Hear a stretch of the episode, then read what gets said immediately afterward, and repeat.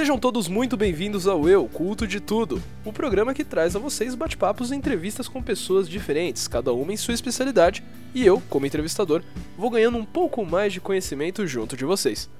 Hoje, eu e o professor e escritor Matheus Lima vamos conversar sobre história e também sobre um meio bem social. Fica por dentro que é um papo muito enriquecedor, cara. Mas antes disso, deixa eu dar um aviso. Uh, existe a vertente do Eu Culto de Tudo, que é a Eu Curto de Tudo. E a gente vai ter um papo mais light falando sobre cultura pop e outras coisas aí. Fiquem por dentro que mais um parceiro vai chegar e eu aviso sobre ele no próximo programa. E antes do episódio também, vamos ler os comentários que vocês deixaram aí. Bora ver? E bora ler algum dos comentários que vocês deixaram lá no Instagram. Muito obrigado, galera, por ter participado aí, por terem mandado seus comentários nisso. Onde eu pedi para vocês comentarem sobre o último episódio ou falarem sobre o tema, né? Responderem ao tema frases que gostaria de ouvir depois da quarentena. Se você não ouviu o último episódio, eu conversei com duas psicólogas sensacionais, Rafaela Palácio e Ana Elise Rocha, dá uma olhada no episódio 1 do Eu Culto de Tudo, o episódio piloto. Agora tem introdução, agora tem um. Né, temos aí uma diferença de episódio, né? Vocês vão acabar percebendo. Quem ouviu o primeiro episódio, até mesmo qualidade de áudio, eu troquei o microfone. Quem ouviu o primeiro episódio e tá ouvindo esse, vai perceber uma diferença aí. Então, começando com os comentários de vocês, Miguel Guedes disse que a frase que ele gostaria de ouvir é vamos pro bar. E eu acho que é uma frase que todo mundo tá afim de ouvir, né? E olha que essa frase vai se repetir hoje. O Gustavo Correia, underline Gustavo Correia, disse: episódio muito bom e reflexivo para as questões que a quarentena trouxe pra gente. Muito verdade, Gu. Isso é verdade mesmo. A gente teve várias coisas aí, as quais a gente tá pensando. É, tá bem complicado de manter o pensamento correto, né? Deixar a cabeça no lugar. E para isso que as meninas vieram conversar com a gente aí. Foi bem, bem enriquecedor, bem esclarecedor. Eu adorei. E ao mesmo tempo ele deixou aqui o comentário dele: Vamos tomar uma breja. Então, Cara, sensacional. É a segunda vez que isso aparece eu acho que é isso mesmo. Todo mundo quer ir tomar uma cerveja. Um, o querido Andrews Leão disse: Tudo que a gente precisa cabe dentro de um abraço. Ó, oh, cara, isso é espetacular, velho. Espetacular. Acho que é isso. E é isso mesmo, Andrews. O mundo que a gente precisa tá dentro de um abraço, sim. É, o ato de você conseguir chegar e se aproximar das pessoas, definitivamente vai ser um marco para todo mundo. Você poder dar um abraço naquela pessoa que você ama, você poder ver as pessoas que você ama com mais com uma frequência, sem ficar com medo, sem ter medo de transmitir algo, de passar algo. É isso que a gente precisa sim, cara. É verdade. O mundo todo dentro de um abraço. Fantástico, Andrews. Muito obrigado, cara. Grande Lima Underline LG45, grande LG, saudade de você, cara. LG deixou aqui pra gente após a quarentena 2028 para um ano promissor. ok, realmente, acho que se a gente vai acabar essa quarentena lá em 2028, mas dependendo das nossas diretrizes de trabalho, a gente acaba voltando antes. Mas tudo bem. Uh, Dedé Luiz CP, no caso o grande Dedé, aí André Luiz, mandou pra gente aqui Uh, que uma das frases que ele gostaria de ouvir após a quarentena é a reinfecção em Hong Kong era fake news. Eu ah, queria tanto que isso fosse mentira também, André. É. Enzo Vigatti mandou pra gente nossa, eu vou conseguir falar isso aqui, Enzo? Sacanagem, cara. Pororom, pororom, pompom, piririm, piririm, pim, pim. Caio manda oi pra mim. Tá mandado oi, meu querido. Um abraço, um beijo, adoro você, cara. Você é sensacional. Muito obrigado, Enzo. Você é um sancto. Doleds mandou pra gente aqui, Beatriz. Uh, achei super interessante o ponto levantado sobre manter a rotina criada na quarentena. Ah, isso é verdade, cara. A gente precisa manter aí o, as rotinas que a gente fez. Eu no caso, abri uma rotina de estudo bem bacana. Eu tô conseguindo manter, tá sendo bem revigorante. E trabalhar de casa é uma coisa que eu não imaginei que ia ser assim. Então eu acho que foi um, é um momento de descoberta aí. Em uma situação bem ruim, bem ruim mesmo. Infelizmente ainda tem muita gente morrendo por aí, cara. Tá bem triste. É, não tá fácil, mas eu acho que eu estou em uma posição, de certa forma, bem privilegiada. E eu tenho, tenho muita consciência disso. Uh, a gente está aí fazendo o possível para ajudar as pessoas que precisam. Galera, by the way, quem estiver disponível aí para fazer uma doação, dê uma checada. É, eu vou falar para dar uma chocada. Dê uma checada aí no Instagram, Carlos Libonati, ok? Eu vou deixar aqui o arroba dele, tá? É arroba Carlos Libonati, é L-I-B-O-N-A-T-I, certo? L-I-B-O-N-A-T-I. NATI Libonati. Ele está fazendo aí um, um, projeto social levando cestas básicas para as pessoas que ainda não conseguiram voltar para os seus trabalhos. Caso vocês queiram entrar em contato, caso vocês queiram deixar uma quantia, caso vocês queiram deixar alimentos, ele tá querendo alimento, tá, galera? Dinheiro, é, se possível, evitem, tá? Eu sei que é bem difícil. Se você estiver numa região distante, entre em contato comigo, manda uma mensagem lá no, no Eu Culto de Tudo, manda uma mensagem no Instagram. A gente conversa, se você quiser ajudar. Tá sendo muito necessário. E eu acho que é um projeto sensacional de um cara que tá aí se dedicando a ajudar as pessoas. Então vale muito a pena, certo? Então vamos deixar isso aí no registro. Muito bacana, Todd, seu comentário. Achei muito bom. Vamos dar uma olhada aqui. Continuando com os comentários de vocês. Ateliê Lucastro, cara. Se vocês quiserem, gente, dá uma checada nesse arroba também, ok? É muito legal. Olha lá, coloca Ateliê Lucastro. Vocês vão ver que tem vários figurinos sensacionais. Você que dança, você que trabalha com isso, uh, que é a sua área, você vai adorar. Dá uma checada. Uh, e o comentário do Ateliê Lucastro foi: Você emagreceu. Essa vai ser bem difícil de ouvir. É, pra mim também eu peguei aqui uns quilinhos, eu ganhei uns quilinhos enquanto eu estava né, na quarentena, enquanto eu estou na quarentena, né? Mas estava, ainda continuo. Ok.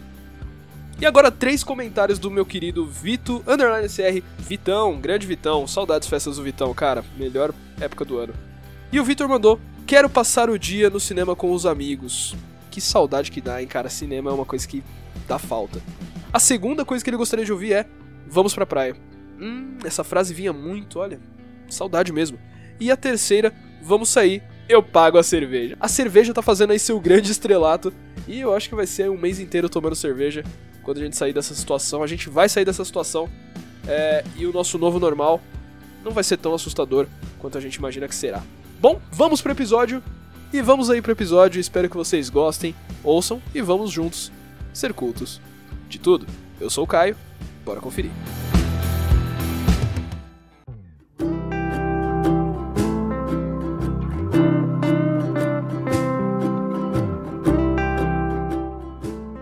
Boa noite, Caio. Boa noite aos ouvintes. É uma honra ser convidado aqui e é uma honra maior ainda poder ser ouvido pelo seu público. Bom, meu nome é Matheus, eu atuo como professor de História na rede pública, sou escritor e, além disso, sou apaixonado por jogos de cartas e de tabuleiro. Muito bem, o tema do Eu Culto de Tudo dessa vez é História.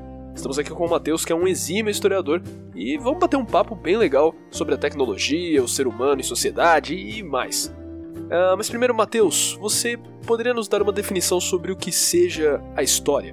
Porque isso não é só matéria de escola, ou coisa velha, ou coisa sem graça.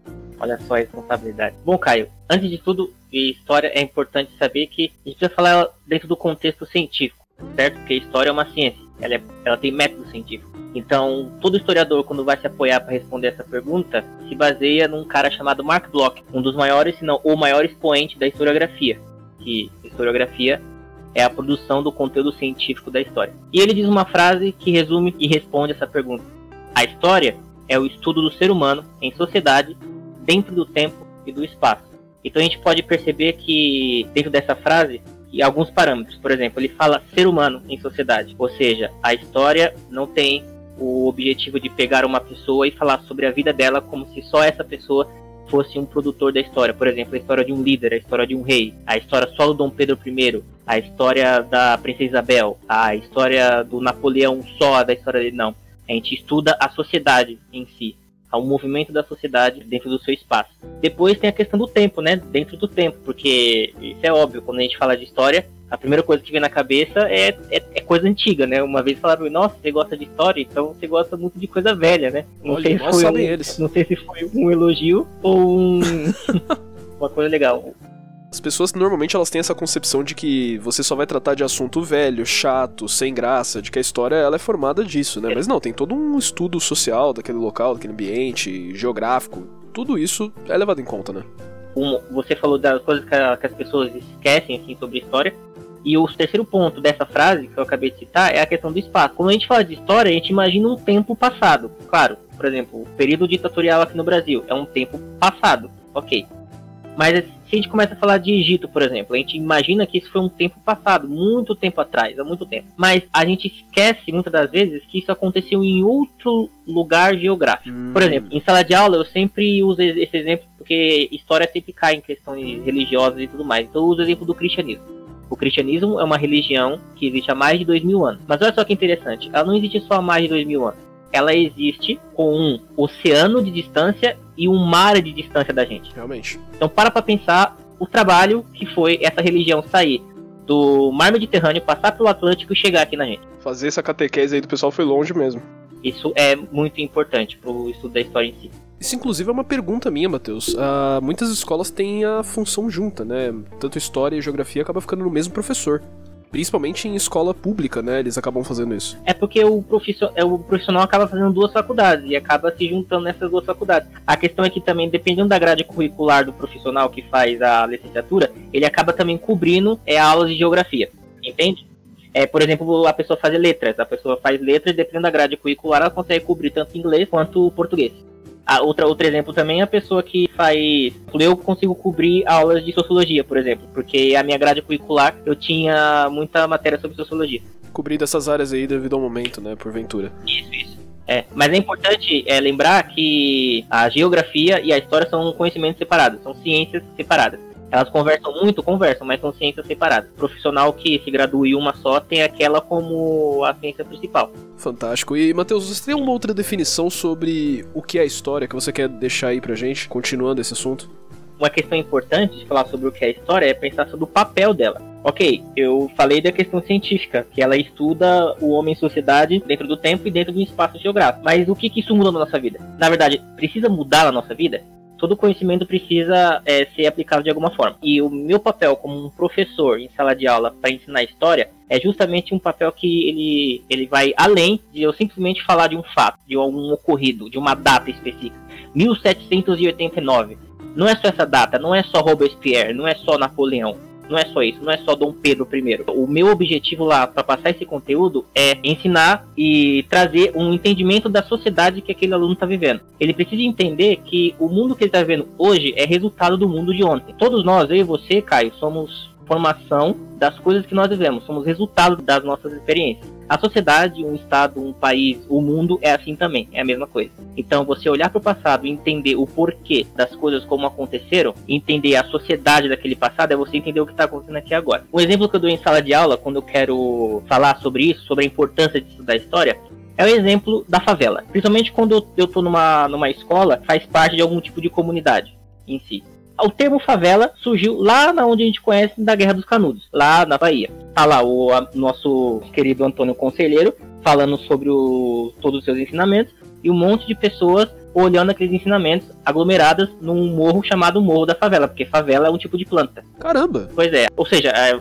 aquele é um morro onde só tem plantas do tipo favela e as pessoas estão aglomeradas lá. Uhum. Acontece que, como a gente sabe, na guerra, o que aconteceu na Guerra dos Canudos, o governo, o governo federal da época mandou os exércitos e matou um monte de gente que estava lá junto com o Antônio Conselheiro. Essas pessoas que sobreviveram foram para o Rio de Janeiro e lá pediram permissão pro, pro governo para poder morarem no Morro da Providência. Acontece que quando eles chegaram nesse morro, eles decidiram colocar o nome do morro de uma forma que remetesse a vida deles na Bahia. E adivinha qual o nome do morro que eles colocaram?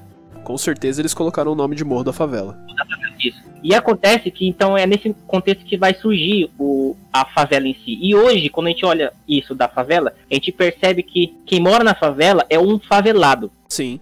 Percebe que o favelado ele não é só o que mora na favela, ele é a pessoa que tem o estilo de vida da favela. Sim. Então percebe como é importante eu, na sala de aula, falar isso para um aluno que vem da comunidade dele, até a escola, vem de ônibus, vem com fome, porque ele vem para comer dentro da sala de aula, eu falar isso para ele, ele entender o contexto de onde ele está surgindo? Com certeza.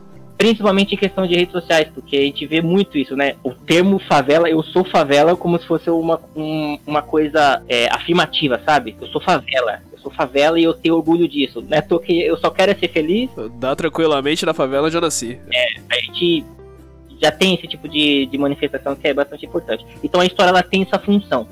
Essa função de mostrar para aquele indivíduo o lugar que ele veio, o porquê que ele está daquele jeito e o porquê falam dele daquele jeito. Então percebe que é, eu, eu preciso ter uma visão bastante individual de cada aluno que eu estou vendo ali. Porque eu tenho todo tipo de, de, de aluno que está ali. Eu não posso simplesmente chegar para todos esses alunos e, e, dar uma história geral, como se todos eles estivessem dentro de um guarda-chuva só que os definissem daquele jeito. Não Eu tenho aluno que mora em condomínio, eu tenho um aluno que mora no mesmo condomínio, condomínio mas só que é no oitavo, no oitavo andar e não no quarto, igual o outro. Eu tenho um aluno que vai para Disney todo ano. Eu tenho um aluno que nunca saiu do estado de São Paulo. E eu tenho um aluno que vai para a escola com chinelo porque não tem tênis. Então, para cada um, eu preciso usar a história de um jeito. É, completamente compreensível e perceptível, né? Afinal, é, nós dois como professores, né, Matheus? Tanto, claro, você numa vertente diferente da minha, eu dou aula de línguas, você é um professor da rede pública, nós temos faculdades diferentes e nós lidamos com situações diferentes, nós temos públicos diferentes. Exatamente. Mas uh, o fato é, cada aluno, né, nós temos né, uma diferença também no fato de que os meus alunos eles chegam até lá porque a maioria ou quer ou porque os pais estão pagando um curso para eles, mas a função é sempre a mesma. Nós temos que chegar nessas pessoas de uma forma diferente. A informação tem que chegar neles de uma forma diferente. E o sistema de ensino ele é uma coisa que ultimamente está defasada, né? E, é, e com temas da história, Caio, quando a gente fala disso, de é, cada aluno tem seu tempo, cada aluno é, aprende de uma forma diferente, é, é um pouco delicado porque, por exemplo, imagine que eu estou na sala de aula falando sobre racismo. Eu falo sobre racismo e falo falando sobre nazismo, vamos falar sobre nazismo, porque quando a gente está falando de história, a gente sempre é. vai falar de nazismo. Tá sempre ali, né? tá sempre ali. É uma, uma lei isso. Estou falando de nazismo, aí eu falo da questão da raça ariana, da superioridade da raça ariana, essas coisas. Os alunos, alguns vão entender simplesmente como questão de brancos. E um dia na sala de aula, um aluno, ele se doeu porque ele era branco. Nossa. E eu falando daquilo. Foi nesse momento que eu percebi que, calma, tem que tomar cuidado com, com o que eu tô falando, porque ao mesmo tempo que eu estou dizendo pro aluno que sofre racismo, pro aluno que sofre preconceito, que sofre discriminação, ao mesmo tempo que eu tô dizendo isso para ele, para ele enxergar e lutar contra isso, eu tenho que tomar cuidado do jeito que eu falo, porque senão eu posso culpar o aluno branco que tá do lado. Mas é que tá, a gente também tem que tomar cuidado para não é, dizer que existe uma, realmente um tipo de culpa, sabe? É uma situação delicada, porque aquele aluno que se culpou daquele, daquela forma que eu tava falando, talvez tenha entendido errado ou interpretado errado aquele tipo de discurso. Ou talvez ele estava tão inflado nas redes sociais por um, por um, por um discurso que ele ouve de falarem de aquela palavrinha que usam na internet, de vitimismo, que ele não suportava mais ouvir falar de racismo. É, e esse é um problema de gravidade alta, né? A gente poderia evitar esse tipo de situação com uma boa explicação, né? Mas a internet ela não vai favorecer isso para o aluno, na verdade ela vai favorecer que ele discuta, né? Na verdade a intenção na rede social é que eles estejam certos ou errados, ninguém discute a situação em si. Sim, exatamente, porque a rede social tá ali para fazer você usar a rede social. É, ela não quer que você saia da rede social. Então, quanto mais na bolha você ficar, quanto mais naqueles super hiper textos que você vê, naqueles textos de um, de um parágrafo só, tá ótimo você continua ali. Não, não, não precisa ir um tipo de blog, não sei se usa essa palavra hoje, hoje em dia, cara, blog. Isso denuncia idade, Matheus. é a sua idade, querido. Só sou desatualizado um pouco. É, Mas esse aluno é, você não cria essa mentalidade que não precisa ir para, vamos falar, um site, uma página da web que está escrito titim por titim sobre o que é fascismo, por exemplo. Não, ele só precisa do aquele hipertexto, daquele parágrafo escrito lá, que fascismo é aquilo e pronto, ok. Ou o outro só precisa do hipertexto, de um link que está escrito, ah, comunismo é isso, gente come criancinha, ponto, já era. Já, já soube tudo e agora vamos desbravejar besteira no, nas, nas redes sociais, assim funciona. Mateus, uma das definições que é mais utilizada na internet, polarização muito grande, você é de esquerda ou você é de direita, né? Uma das coisas que as pessoas mais falam por aí. Eu queria que você me desse esse contexto, que a gente já sabe, né? A gente já conversou sobre isso bastante, mas dá esse contexto para todo mundo, fala da onde surgiu e se você acha esse conceito velho, ultrapassado. Hum, poxa, é, essa parte do final foi bem interessante. Bom, uma coisa que a gente tem que entender é que é assim, a gente tem que entender não, é só observar. A história, ela é um tipo de instrumento que é disputado na sociedade. Eu falei aqui de uma história científica, falei aqui de uma história social, e dentro dessa da social, dentro da sala de aula, e dentro dessa história social dentro da sala de aula, existe uma história que é disputada. Por quê? Porque, Caio, se você é a soma, e se você e eu somos a soma das coisas que nós passamos, significa que se eu é, filtrar determinadas coisas, eu ignoro algumas coisinhas que eu não gosto que eu passei, sabe? Uhum. Ou então alguns erros que eu cometi eu tiro.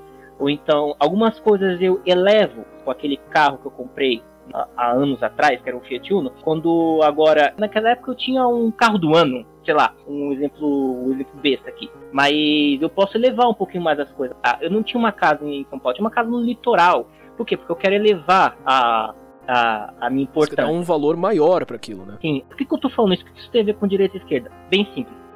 A história é disputada porque é ela que define o nosso, o nosso papel social aqui. Então, se eu começo a olhar para 1964, onde houve o golpe civil-militar, e quero ir nos currículos da- do ensino, nos livros didáticos, e mudar o nome, a palavra golpe, para revolução, eu quero alguma coisa. Você concorda? Com certeza. Se eu quero tirar essa palavrinha golpe e colocar revolução, eu tenho um objetivo específico. Ou seja, eu estou disputando aquela narrativa. Eu estou elevando as coisas que apareceram no passado para ajudar alguém, sabe? Compreendo. É- Essa coisa de direita e esquerda, ela tem essa um pouco essa função. Ela tem essa função de conseguir definir para mim quem é a pessoa que eu preciso é, lutar, quem é a pessoa que eu preciso é, enfrentar, quem é a, a pessoa, quem é a pessoa e o conceito que eu, que eu preciso falar aqui, ó, isso aqui não deu certo, por isso não sigam, isso aqui está errado. Existe essa batalha pelo conceito, né? Pela superioridade do Sim. conceito. Um tem que ser melhor que o outro e assim que vai ser. Sim, ou seja, é, eu tô disputando aqui dizendo que quando eu falando isso eu tô sendo uma pessoa, uma pessoa hipotética. Eu estou disputando aqui o conceito de esquerda, mas falando é que a esquerda foi uma coisa ruim, que a esquerda foi isso, que a esquerda foi aquilo, então esquerda não deveria existir. Aí o outro lado faz a mesma coisa. Eu estou disputando aqui é, opiniões e visões sobre a direita, falando que a direita é isso, falando que a direita é aquilo, e, isso não deveria existir. A questão, cara, é que isso é uma discussão dentro do seio social. E é uma discussão que às vezes. Que às vezes não, que muitas das vezes se esvai, perde o, todo o significado.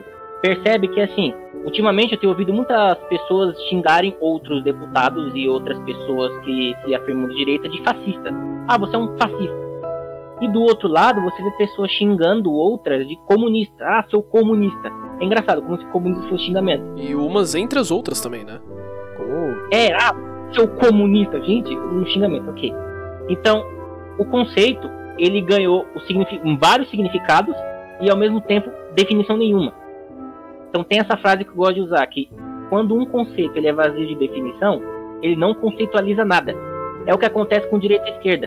Direita esquerda tornou-se um guarda-chuva para você definir aquilo que você precisa enfrentar. Por exemplo, se você pesquisar rápido no YouTube ou no, no Google o que é direita e esquerda, você vai chegar da seguinte definição: direita significa menos Estado e esquerda significa mais Estado. Ou seja, um governo de direita não quer que um Estado tente controlar demais a economia ou quer o Estado mínimo, não quer que um Estado interfira na liberdade individual das pessoas, não quer que o Estado faça isso. E enquanto que um governo de esquerda seria aquele que interfere na economia, que interfere no mercado e que interfere na liberdade individual das pessoas.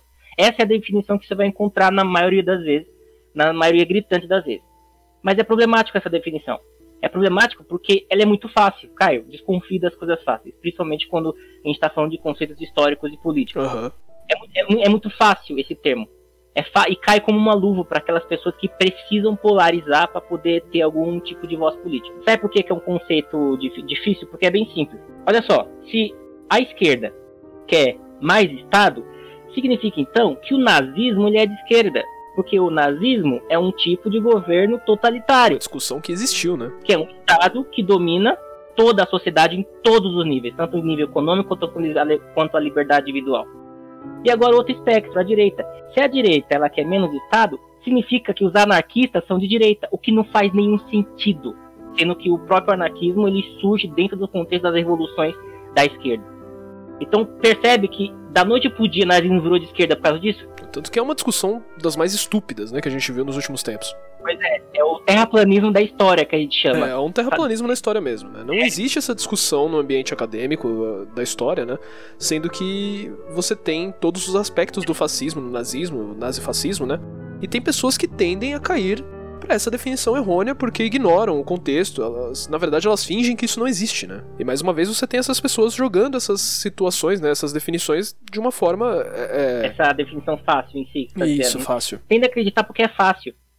Tudo, tudo que explica fácil é melhor para você ter uma visão de mundo. É fácil você saber que ah, é, tal partido destruiu o país. Ok, esse partido é uma desgraça, não vamos votar nele. Ponto, já era. Todo mundo quer desse partido, não importa.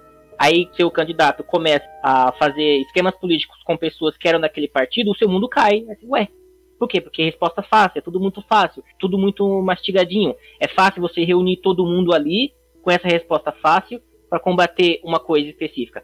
Tudo isso, cara, que, que eu tô falando é a sopa do fascismo. Tudo isso. Resposta fácil. A gente precisa de uma resposta fácil para combater um problema. É, é, achei a resposta fácil aqui, pronto, vamos combater o, o problema.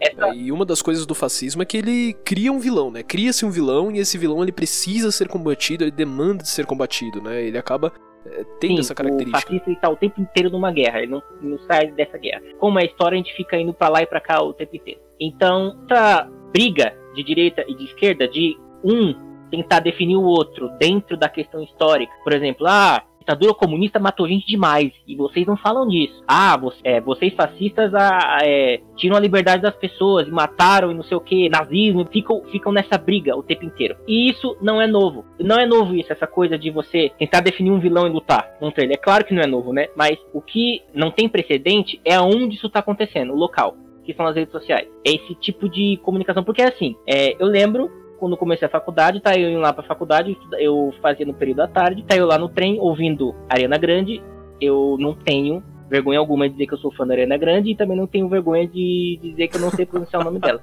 Mas, mas tá lá eu ouvindo ela, as músicas dela, até que eu recebo uma notificação de alguém comentou no meu post que eu estava criticando determinado posicionamento político. Essa pessoa discordou de mim. Então começamos uma discussão ali no trem eu com meu celular e essa pessoa, não sei em que parte de São Paulo que essa pessoa estava, mas começando essa discussão. Outras pessoas vieram e, sei lá, pessoas de outros lugares do Brasil também estavam discutindo aquilo. E eu só queria ouvir a Arena Grande. Mas não, eu tinha que discutir política dentro no trem com um cara que estava no Paraná e outro que estava no Mato Grosso. Entende? Então, a, a, rede social proporcionou isso. Você falar do seu posicionamento político, da sua opinião, e você, tá, essa é a minha opinião e pronto é, vamos debater, vamos, mas tipo, eu não, não tô ligado muito não pro que você tá falando, porque essa é a minha opinião, eu vou defender ela. E o maior problema disso tudo é o descrédito que isso faz num profissional que entende do assunto, vamos falar assim. Talvez eu esteja falando do argumento do apelo à autoridade, talvez, mas só que eu vou tentar falar aqui para tentar chegar numa explicação. Porque, Caio, para pra pensar. É, eu estudei quatro anos da minha vida analisando questões históricas. Eu estudei é, um monte de tipo de regime, tudo isso e tudo mais. Eu fui em historiografia, eu li sobre autores, é, não sei quantos livros na minha vida eu li só sobre é, nazismo e tudo mais. Para chegar um garoto de 20 anos, assistir um vídeo no YouTube de 20 minutos que fica fazendo vídeos sobre o, a nova casa que ele comprou em Orlando. Esse menino de 20 anos chega na rede social e dá uma opinião e diz que a minha opinião é errada porque eu sou comunista, porque eu sou professor. Acabou, uhum. perdi a discussão. É, e, e, você vê isso, né, Matheus? É uma situação que as pessoas elas te rotulam dessa forma, né? E, e, não é justamente pelo fato de que elas querem entender do assunto, que vocês querem ter um debate, vocês querem conversar sobre isso. Não, é pra te rotular mesmo. É, é. é só pra simplesmente te fazer perder. Por quê? Porque Perdeu eu simplesmente estava falando de uma questão que eu estava defendendo, e só porque ele não gostou daquilo que eu falei, me rotulou, já era, você é comunista, você é professor de história, porque todo professor de história é, é comunista, acabou. Pronto, você perdeu a discussão. Não quero saber se você estudou aquilo durante tanto tempo. Não quero saber se eu tenho só 20 anos de idade e eu assisti um vídeo de YouTube. Não quero saber disso. Você perdeu a discussão e pronto. Ou seja, isso está acontecendo agora nesse exato momento. Não importa se é o doutor Augusto de Arruda Botelho que está falando, não importa se é a Gabriela Prioli, não importa se é o Atila Yamarino, não importa, não importa se é o Pirula que está falando. Não importa se são essas pessoas que entendem do assunto que está falando. O que importa é que tem uma opinião contrária e não importa que se essa opinião foi tirada de qualquer lugar, para não dizer outra coisa. O que importa é que essa opinião tem que ser debatida com gente que entende. Tá entendendo que isso não tem muito sentido o que está acontecendo? É problemático isso? Sim, e, e, é totalmente problemático pelo, também pelo seguinte, né, Matheus? A gente tem as pessoas utilizando da, do conhecimento raso pelas coisas, elas vão atrás de um conhecimento bem básico, não procuram se informar, não procuram ler sobre um assunto, elas querem aprender para brigar. Exatamente. Elas querem aprender para brigar na internet, elas querem aprender. Não é uma discussão simples, não é uma coisa que vai acarretar em algo. É como ler um jornal, você lê o um jornal e você tem todo o conhecimento é, possível, né? E... Você não interessa se você tem um conhecimento básico. E isso empobrece tanto o, di o, o diálogo, Sim. empobrece tanto o debate, que é para ser uma coisa saudável, porque ultimamente eu tenho visto que a palavra debate é uma coisa que tem a ver com guerra, com morte, sendo que a origem da palavra debate tem a ver com briga mesmo. Mas só que a gente está no século XXI. Então, assim, debate é uma né? coisa que precisa ser uma exposição de ideias em si. Vou expor minha ideia, você vai expor a sua, a gente chega num denominador, a gente chega numa síntese. Se não chegar numa síntese, o importante é que eu entenda o seu lado. Ponto. Exato. É, é isso. O problema é que agora isso está empobrecendo. Agora debates estão sendo bravejar coisas nas redes sociais que eu tirei de qualquer lugar. Não importa se eu tô certo ou se você tá errado. Na verdade, na verdade, a pessoa não quer nem saber disso. A pessoa só quer destruir a outra porque ela acha que é, sei lá, um comunista ou porque ele é um fascista. De novo, aquela frase que eu disse no início. Um conceito que é vazio de definição, ele não conceitualiza nada. Então, para fechar, tudo isso que a gente falou agora é a questão da direita e esquerda, como ela está funcionando agora em sociedade, é, na sociedade aqui, no, no âmbito social, no âmbito virtual. Como ele está funcionando agora. Para as pessoas, pro, vamos dizer assim, para o senso comum, está sendo isso aqui. Agora, eu não preciso mais ir num, num bar para conversar com meus amigos ou numa rede de fast food para conversar com meus amigos sobre política. Não, eu faço isso aqui na minha casa, deitado na minha cama, no meu celular. Mando um tweet, comento numa, numa postagem de determinada pessoa, pronto, deixei minha opiniãozinha lá e coloquei minha crítica social bonitinha, tá ótimo. Discutir sobre política.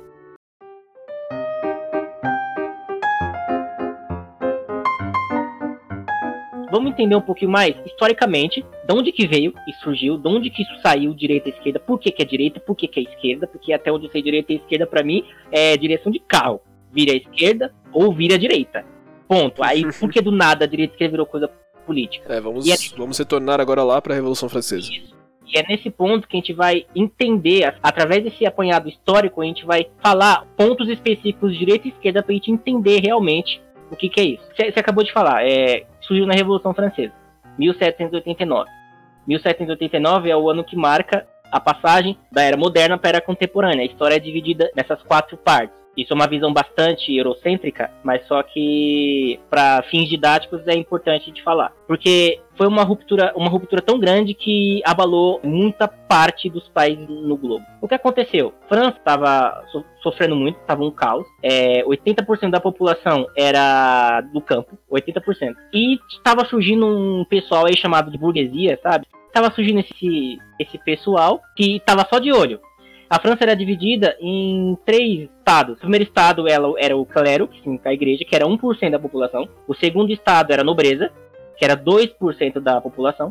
E o terceiro estado era 97% da população, que era composto de camponeses e esses burgueses que estavam surgindo. Acontece que vários problemas a França estava passando, dentre eles a própria monarquia, porque Luís XVI, pelo amor de Deus, o cara era conhecido como o monarca das farras, porque ele vivia na maior bonança, sendo que as pessoas viviam numa, numa miséria na França, na, na, época.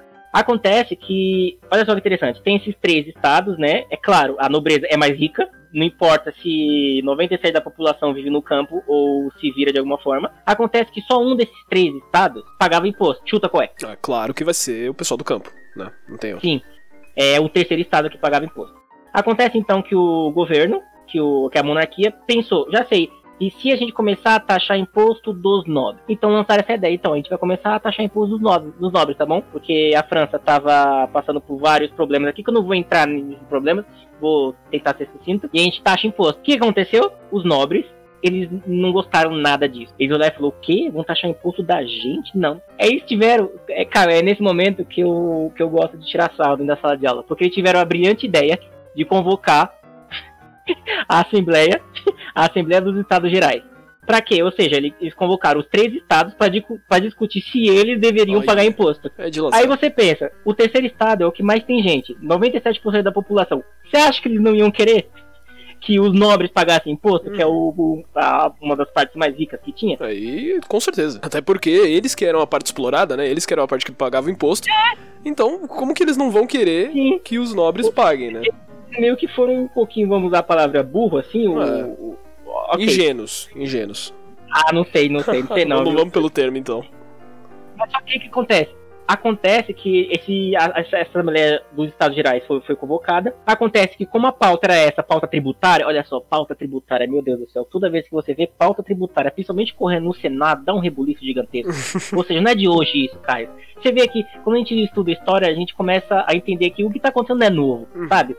É, não, não é novo. É aquilo que você falou, a gente estuda história para entender como é que vai funcionar o futuro. Pois é, Matheus, e parece loucura, né? Porque a gente acaba vendo coisas similares acontecendo hoje em dia com a gente. A gente vê a, a, as coisas se repetindo de uma certa forma, né? Como não se fosse é, tudo de novo. É, né? é, claro, claro que a gente não tá falando da Assembleia, né? Do, dos três estados, a gente tá falando desse tipo de coisa, mas tem muito disso que acontece ainda. Que não gosta de pagar imposto. que também gera briga por aí, né? Que o pessoal pois é.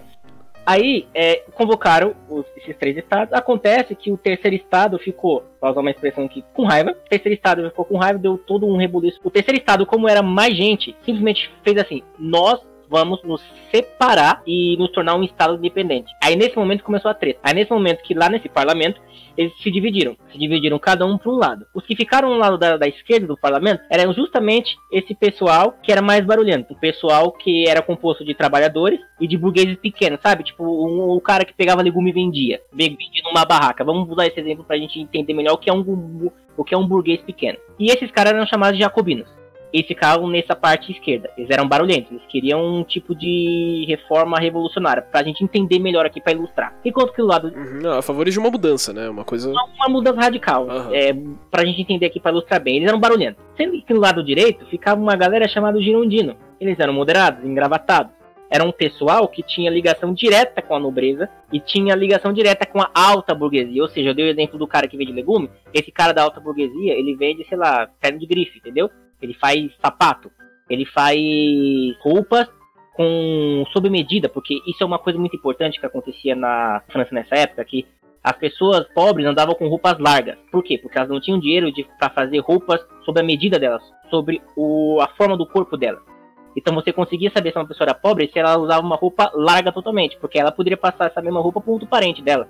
Enquanto você sabia que uma pessoa era rica, uhum. quando a, a roupa estava certinha no corpo dela. Então eles se dividiram assim. Então, é aí que a gente já começa a ver uma coisa. Jacobinos no lado esquerdo, girondinos no lado direito. A, a Revolução Francesa ela trouxe umas mudanças muito, vamos falar globais assim, vamos lá. Depois de tudo isso que aconteceu, surge a figura do Napoleão. Chega o Napoleão e do nada ele começa a brincar de, de war é, e começa a dominar outros países. Se você olhar o mapa da França, se você descer um pouquinho assim, você vai chegar na Espanha e da Espanha você chega para Portugal.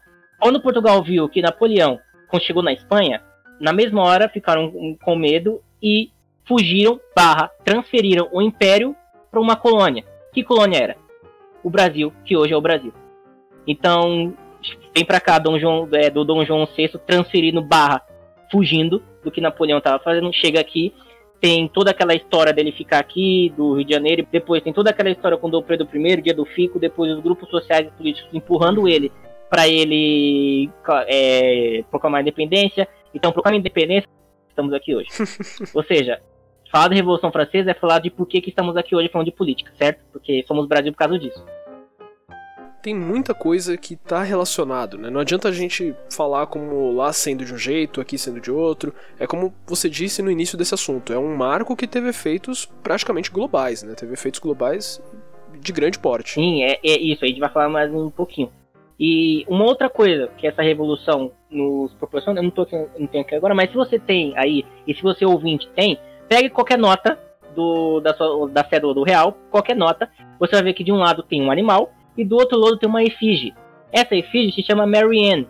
Ela é a mulher da Revolução Francesa. Ela é a Revolução Francesa, a Marianne. E essa Marianne você encontra ela também no, num quadro de um pintor chamado Eugène Delacroix, chamado A Liberdade Guiando o Povo. Tá lá ela na. Bem famoso, né? Bem famoso. Tá, tá lá ela com, com a mão levantada, assim, segurando a bandeira da França, e todo o exército lá atrás, indo atrás dela. Então na nossa nota no Real tá lá ela lá, a representante da Revolução, da Revolução Francesa. Percebo. E, e Matheus, uma outra coisa, né? Voltando naquela situação sobre você acreditar que o conceito ele é antigo, ele é antiquado, ele é ultrapassado, justamente a situação que nós temos é que as pessoas elas polarizam muito isso. Nós temos outros espectros políticos, né? Você tem alguma ideia, você acredita mesmo que poderia ter uma alteração, que isso é velho, ultrapassado, que não deveria ser mais usado?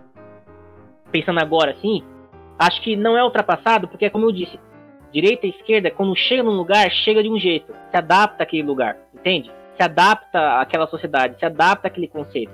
Direita aqui é de, de uma forma, direita e esquerda na Alemanha é de outra, tô falando de agora. Direita e esquerda nos Estados Unidos é um, na Venezuela é outra.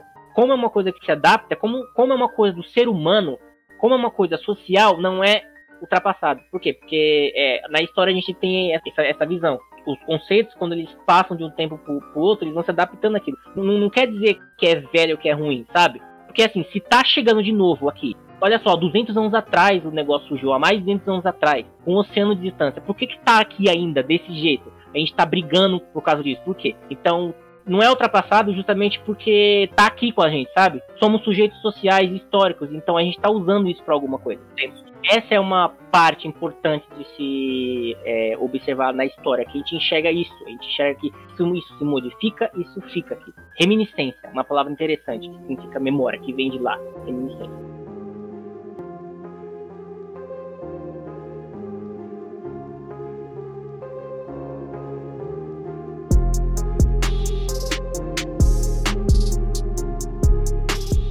Mateus, nós conversamos sobre a Revolução Francesa, falamos sobre o conceito de direita e esquerda no entorno social e agora há pouco relacionamos isso com o nosso presente e com, e com o nosso país mesmo. Eu queria que você comentasse brevemente sobre uma coisa que me, que me intriga. Né? A, a queda da Bastilha foi um ato que envolve uma simbologia, que tem a sua intenção, tem significado. E recentemente vimos, na data deste podcast, vimos o movimento do Black Lives Matter retirando as estátuas uh, dos confederados. Em paralelo, no Brasil, nós tivemos a vigia extrema de estátuas como a de Borba Gato, que escravizou indígenas e negros, extremamente violento. A derrubada dessas estátuas, o que, que ela é, como é visto por um historiador, isso é, é, é um símbolo de revolução mesmo, porque nós temos isso na história a história é cheia disso, a história é cheia desse tipo de movimento, né? Como que você, como historiador, vê isso? Eu queria a sua opinião sobre o assunto. Entendo, essa, entendo a sua pergunta, e é uma pergunta bastante pertinente para o momento que a gente está vivendo. De novo, isso não é novo. Como você mesmo é, falou aí, não é novo essa coisa de depredar símbolos. E isso, e isso tem nome. O nome é iconoclastia. Isso aconteceu é, de, quando você pesquisa iconoclastia, você vai ver que isso aconteceu de uma maneira bem acentuada na questão religiosa. Vai me falhar agora a memória, mas só que em detrimento às reformas de, é, religiosas e tudo mais que aconteceram, grupos religiosos se juntaram para entrar em igrejas católicas e destruir aqueles símbolos do catolicismo. Destruir mesmo pegar as estátuas que estão lá de Cristo, dizimarem elas, derrubarem estátuas lá. Por quê? Porque a visão religiosa dele dizia que o símbolo em si do, do santo em pedra feito de barro era errado o símbolo estar ali. E recentemente isso aconteceu num banda. Então, para eles eram errado aqueles símbolos estarem ali. Destruam aqueles símbolos porque isso não nos representa mais. Lembra aquilo que eu falei no início da nossa conversa? De que a história ela serve para você definir o seu passado? Uma coisa? Uma coisa que você é, que você era? Eu destruir símbolo é eu destruir aquilo que eu não quero mais lá na Alemanha, por exemplo, tem lá tem diversos monumentos em homenagem às vítimas do Holocausto, diversos monumentos e tudo mais. E eu já vi opiniões dizerem que aquilo não deveria estar tá lá, porque aquilo é um sinal de vergonha, porque a, o alemão que está lá ele não tem culpa do passado. Percebe que é espinhoso falar isso? Porque não, querido. Você tem que sofrer vergonha sim, porque isso aconteceu. Se a gente não lembrar disso com esse símbolo, isso volta. Percebe como é difícil analisar isso em, outra, em outros aspectos? Esse símbolo tem que permanecer aqui para lembrar a gente daquilo que foi feito. Mas é que tá, aí depende do símbolo como ele está sendo posto. Uma coisa é um santo sendo construído para representar a imagem de um deus que, segundo o próprio texto bíblico, diz que não pode ser representado por uma imagem. Outra coisa é você fazer um monumento que representa as vítimas daquilo que foi sofrido, não a, vitória. Outra coisa é você fazer uma estátua no meio de uma cidade com um líder dos confederados no centro, conhecido por ter escravos e defender a escravidão no país. Viu como é diferente? É totalmente diferente. Nós temos ainda a problemática de que aquela estátua lá posta ela não está sinalizada corretamente, ela não está indicando para as pessoas que passam lá que aquela pessoa foi um líder escravagista ou que foi um, um, defensor da escravidão no país. Isso é muito grave, porque não tem o erro, né? A gente não tem a parte do erro, só tem a parte que vangloria essa situação. Então, percebe que tem uma diferença da, do, do, daquilo que o monumento está evocando? Isso que eu estou falando é, é, um, é um conceito usado na própria, na, na própria produção científica da história. Perdão, do que aquele monumento está evocando. Ou seja, desculpa, mas assim, eu sou negro, eu moro nessa cidade há tantos anos, tenho descendência nessa cidade há tantos anos, sou pra, provavelmente descendente de escravos e eu não quero olhar todos os dias pra um cara que escravizou provavelmente o meu tataravô. E como herói, né? Entende? Pior ainda. Ou seja, eu vou destruir aquilo. Eu vou cometer a iconoclastia, porque eu não quero esse símbolo lembrando isso para mim. Então, como historiador, tem que dizer, aquilo é a representação de um tempo.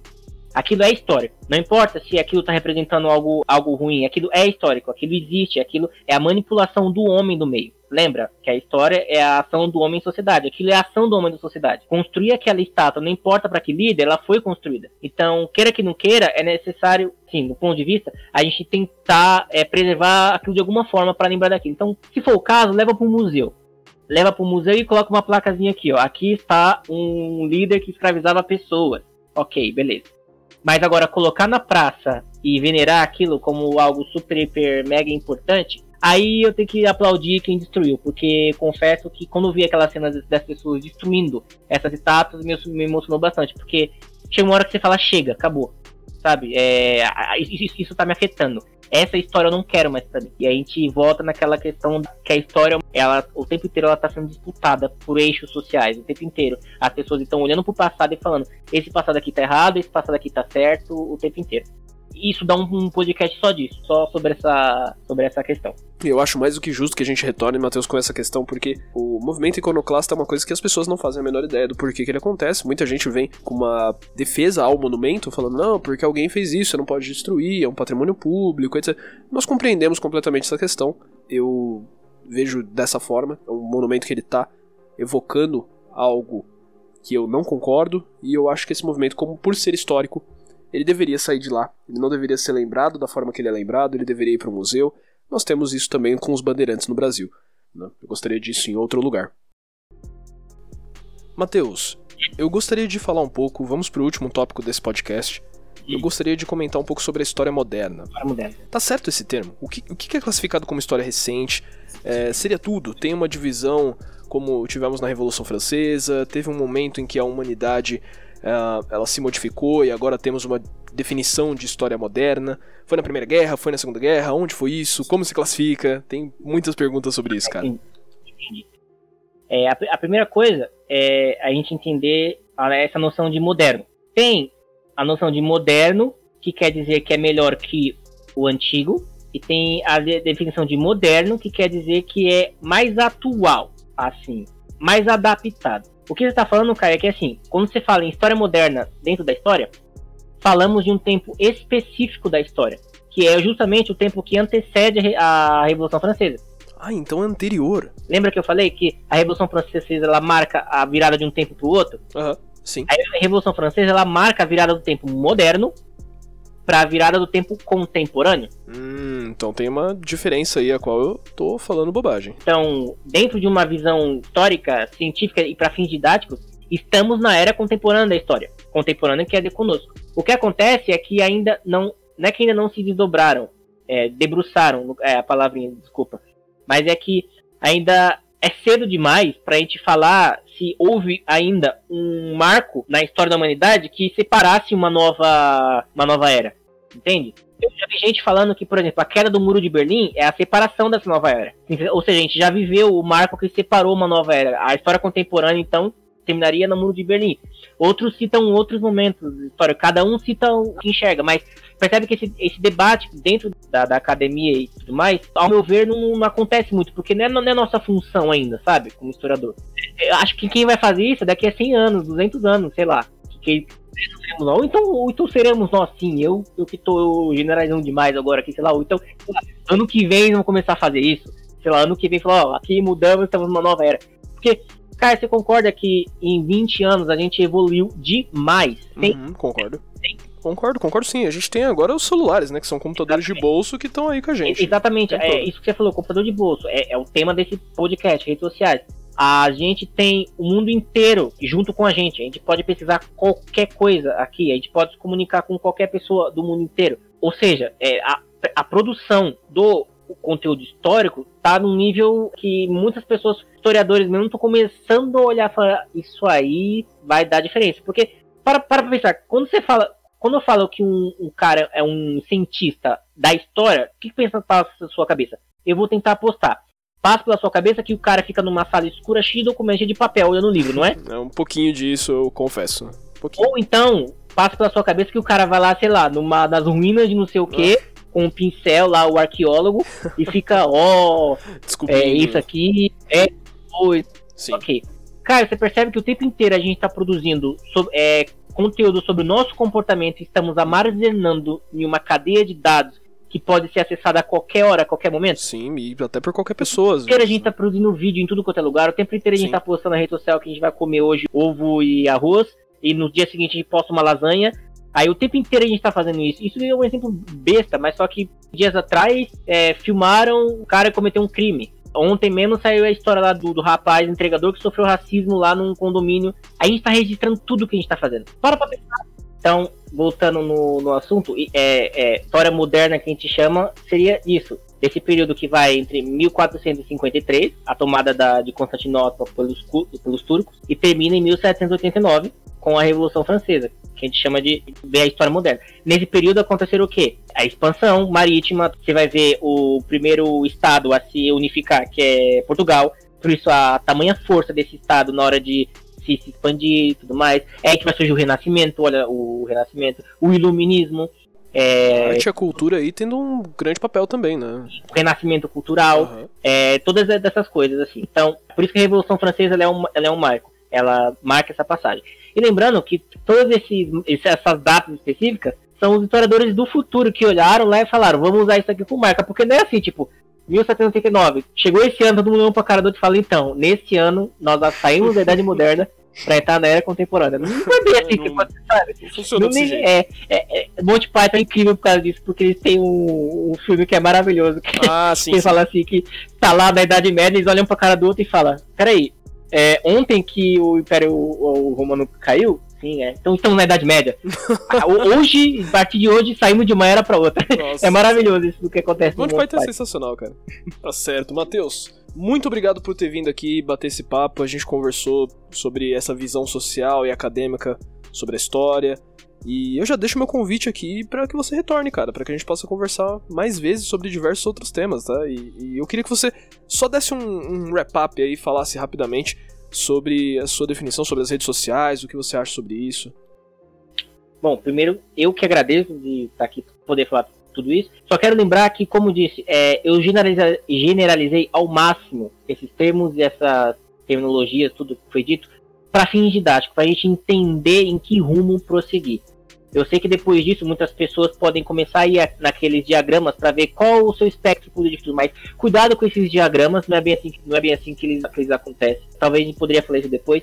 Tentem não definir demais. Acho que aí, talvez esse seja meu conselho. Entenda que assim, tá, eu tenho ideias que são um pouquinho de direita, um pouquinho da esquerda, mas tá bom, tá bom, eu, eu confio nesse candidato, eu vou votar nesse candidato mas eu não vou lutar contra a minha família por causa disso. A não ser, claro, que você seja alguém militante, aí, beleza, é com você. Vai lá, lute, defenda a sua causa. Mas se você que tá aí ouvindo a gente só quer entender o, o que são esses termos e por que eles são tão debatidos e por que, que as pessoas estão levando tão a sério isso daí, pense dessa forma. Não, não coloque uma camiseta que você não, não, não, quer aquilo mesmo, não quer aquela luta. Talvez a gente tem que saber escolher um pouquinho a, a, as nossa, nossas lutas e tudo mais principalmente nessa questão das redes sociais. É claro que redes sociais são ótimas, porque elas conseguem juntar núcleos de pessoas, núcleos de pensamentos, de vontade em um, em um, ponto só. Você consegue compartilhar isso, você consegue pessoa, é, conhecer pessoas legais. O problema é que ela cria, cria bolhas. Você fica presa, preso num, numa bolha daquela. O algoritmo, vamos usar o YouTube como é, o algoritmo do, do, YouTube é assim, se você começar a pesquisar sobre coisa de extrema direita, só vai ter coisa de extrema direita na sua timeline lá, não sei se é timeline que chama, mas só vai ter coisa de extrema direita lá. É, é, é problemático isso. Então, esse tipo de espaço que você, cara, tá, tá proporcionando, onde a gente pode debater esse assunto com a, o olhar do impacto das redes sociais, do tudo, é de extrema importância, porque traz o mínimo que a pessoa precisa entender, o mínimo que ela precisa entender para poder se situar dentro disso tudo e compreender que qualquer radicalização, qualquer extremo, qualquer generalização demais só serve para definir seu inimigo. E assim, acho que o mundo tá cheio de inimigo para ser combatido. Acho que a gente não precisa disso. Esse é o meu recado. Muito bom, Matheus. E você tem alguma indicação de livro ou outro, outra mídia que você queira passar aí pro pessoal? Ah, isso é legal. É, para quem quer estudar a fundo as questões da história, as metodológicas da história, tem esse livro do Mark Bloch, o cara que eu citei no início, chamado Apologia da História, ou O Ofício do Historiador, livro que todo historiador ou, ou pessoa que está nessa área tem que ter na, na, cabeceira, porque o cara escreve esse livro aqui, preso no nazismo lá, e ele fez a citação de, da cabeça dos livros que ele já tinha lido. O cara é incrível. É legal pra caramba. E em questão de outras mídias, por exemplo, muito dessa explicação aqui que não foram usadas foram usadas pelo historiador, o Wycliffe, do podcast Leitura Obriga História. É, não tenho medo de citar isso justamente porque é assim que se faz ciência. Você aprende a aprender com outro que também aprendeu. É legal pra caramba esse podcast que ele fala da história, questão metodológica e científica. E eu acho que, Caio, eu acho que é só isso. Tá ótimo. E você que está nos ouvindo, muito obrigado por ouvir até aqui. E eu espero que você volte para o próximo programa, que vai ser uma entrevista bem bacana, cara. Já estou programando aqui, vai ser bem legal. Fiquem atentos e vem comigo ser culto de tudo. Eu sou o Caio e tchau. Bye.